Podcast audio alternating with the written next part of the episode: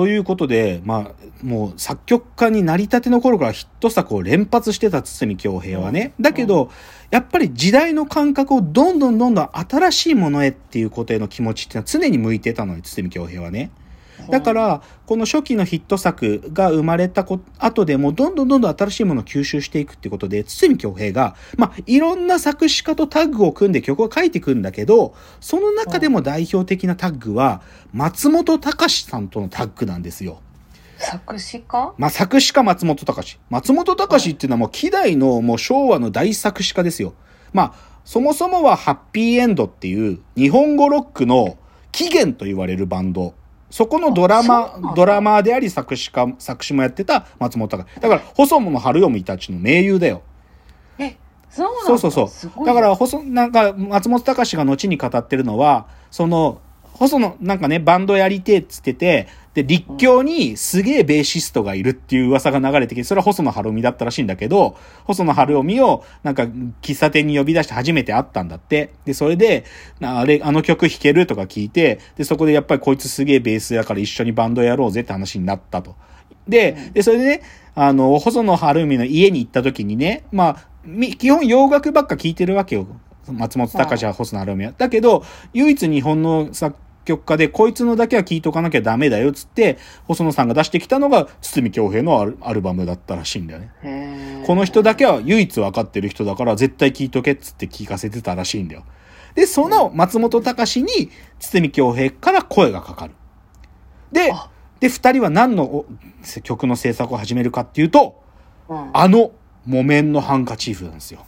あー、そうなんだ。そう。太田博美っていう、はい若いアイドルの楽曲を作ろうっていうので、3作ぐらいまず作るのね。あの、うん堤京平と松本京平、松本隆のタッグで。なんだけど3作作るんだけど、あんまりピンとこなくて、で、松本隆が一つ提案をするの。次の曲ちょっと冒険したいっつって。何言ったかというと、今まで、それ、日本歌謡界、歌謡曲界の常識は、作曲家が曲を書き、作詞家がその曲に詩を当てるっていう、曲先っていう作り方だったの。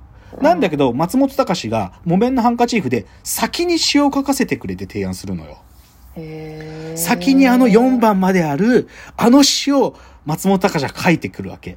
えーでもあれかけるってすごいな。そう、天才だよ。松本隆は天才なの。です。だけどそれ堤京平は伝えて、最初ね、これ長いし無理だよって言おうとするんだけど、松本隆がその無理だよっていう堤京平からの電話を取らないで、一日 放置してたら、翌朝堤京平から電話がかかってきて、ああ、もう無理だよって言われるのかなと思ったら、すごいいいのできちゃったって言ったんだって。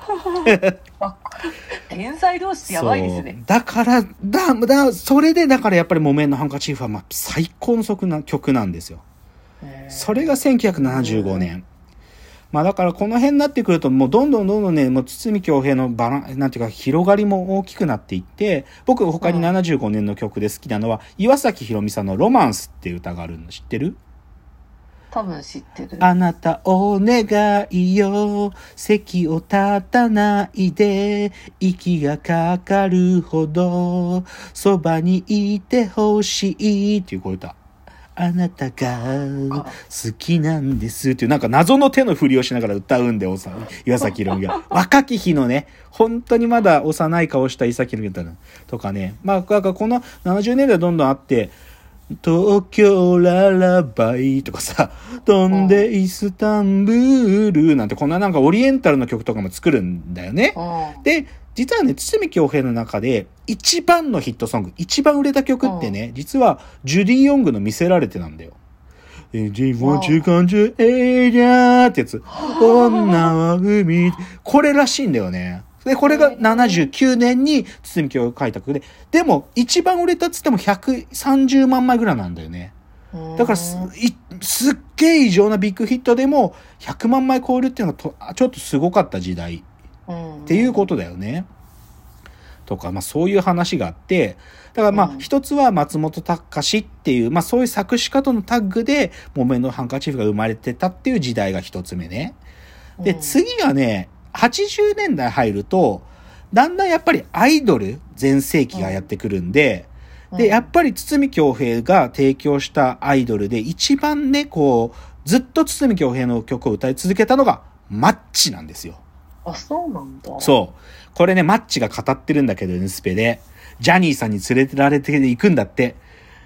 今日はね、すごい堤京平先生っていうすごい人のところに行くんだよって言われて、幼いマッチが行くんだよ、16歳のマッチが。うんで、そこで渡された曲がスニーカーブルースなんだって。へえ。そう。だからこの後マッチの、だから銀ギラ銀にさりげなくとか、もう全部堤京平よ。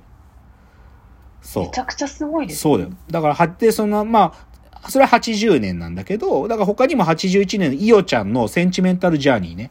センチメンタルジャーニーで、イオはまだ16だから、これそう、これも堤京平だし、早見優の夏色のナンシーね。恋だな、イェイ、愛だな、イェイって、これも堤京平なんだよ。だもうこの辺、大概アイドルソングは堤京平。斎藤由貴とかもそうだし。すごいでしょ。て、そう。曲の作る幅が広い。幅が広いでしょ。で、じゃあこういうアイドルに曲提供してる一方で、1985年に、う、あの、CCB ね。てててててれてっててて、てててててってってってってって、長いてスの、これ、ロマンティックが止まらない。これ、堤京平書いてんだよ。すごくない？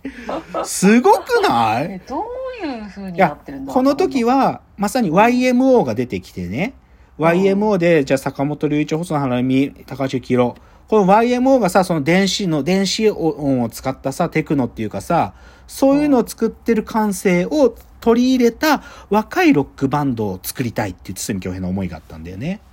で、そこに CCB の子がいて、で、あのドラムのこの歌っていうのが、これ、この子の声だったらそういう電子音に負けないんじゃないかと思って書いた曲なんだよ。この CCB のロマンティックが止まらない。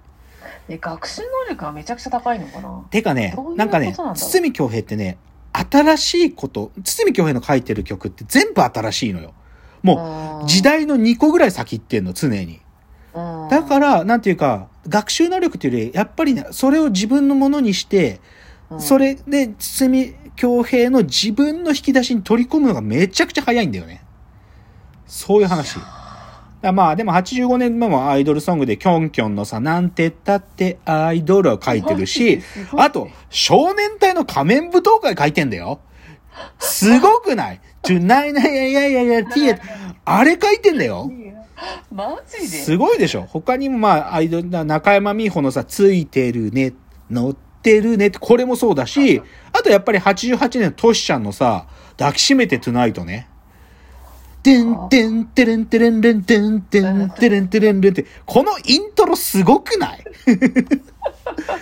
っていうさ、もう80年代になっても、もうなんとにかくなんだよ。で、でね、で、実は、でも80年代まで堤京平、まだもう、まだまだ全然、もうすごいねって感じだったんだけど、90年代は一つの変化の時代だったの。でそれはシンプルに小室哲也が現れた。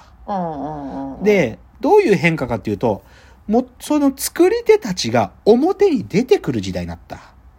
だから小室は作りながらもプレイヤーとしても出てくれる。しかも露出もするでしょ。ああいう時代の潮流が生まれたことで、職業作曲家たちに曲を発注することが減ったんだって。だから、堤京平は90年代は明らかに作る量減ってくのよ。しかしだよ、じゃあ90年代でも作った曲が言うとね、うん。あの、ノッコのですよ、人魚。うん。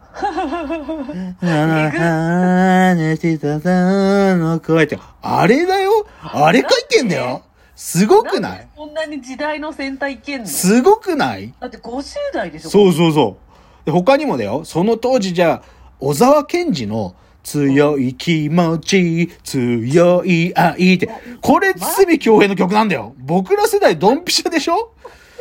そう。で、他にもさ、当時も、だから渋谷系にも曲書いてて、で、ピチカート5にも曲書いてんだよ。すごいっすねあの、ベイビー、ベイビー、あの、そうよ、ベイビー、恋がいつも変わるの？みたいな。あなたに会いたい、あなたに会いたいってあの歌。で、ピチカート5の小西康晴って、なんでピチカート5作ったかというと、堤京平に憧れてたんだって。堤京平みたいな実験的なサウンドやりたくって、だから洋楽のか雰囲気をまとった日本の曲を作るっていう思いがあってピチカート5作ってるので、それは堤京平のアプローチと同じなんだって言ってんのよ。あだめちゃくちゃリスペクトしてて、で、それで堤京平に書いてもらった曲が恋のルール新しいルールなんてすごくない？それ98年。本当その人が言うように洋楽の雰囲気まとってるけどめちゃくちゃ日本の曲ですよね。そうそうそうそう。うんででね、それは90年代じゃん？でもじゃあ2000年代なんてもう堤京平晩年だよ、もう。年だし。なんだけど、これがすごいのがさ、JR 東海がですよ。JR 東海が大 PR をやりたくて、巨大な予算を使って、あの中西礼と堤京平のタッグ。中西礼っていうのは、あれね、あのーそうそう、山口百恵ですよ。山口百恵の中西礼、中西礼と堤京平のタッグで作った曲が、Be Ambitious だよ。我が友よ。TOKIO のアンビシャスジャパン。これ堤京平。しかもこれ、絶対当てなきゃいけなくて当てに行ってんだよ。